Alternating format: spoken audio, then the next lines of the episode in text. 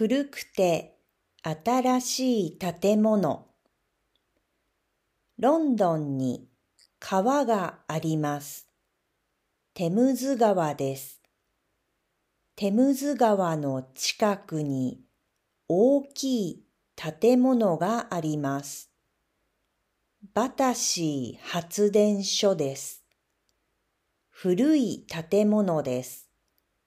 でも、建物の中は新しいです。バタシー発電所は4本の白い煙突が目印で、南ロンドンのランドマークです。昔はロンドンの街で使う電気を作っていました。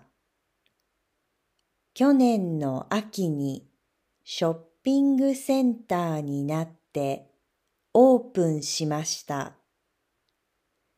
建物の中にはいろいろな店があります。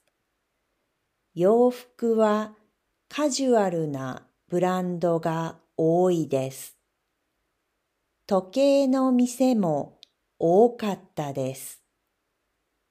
時計はスウォッチからオメガやロレックスなどの高級ブランドまでありました。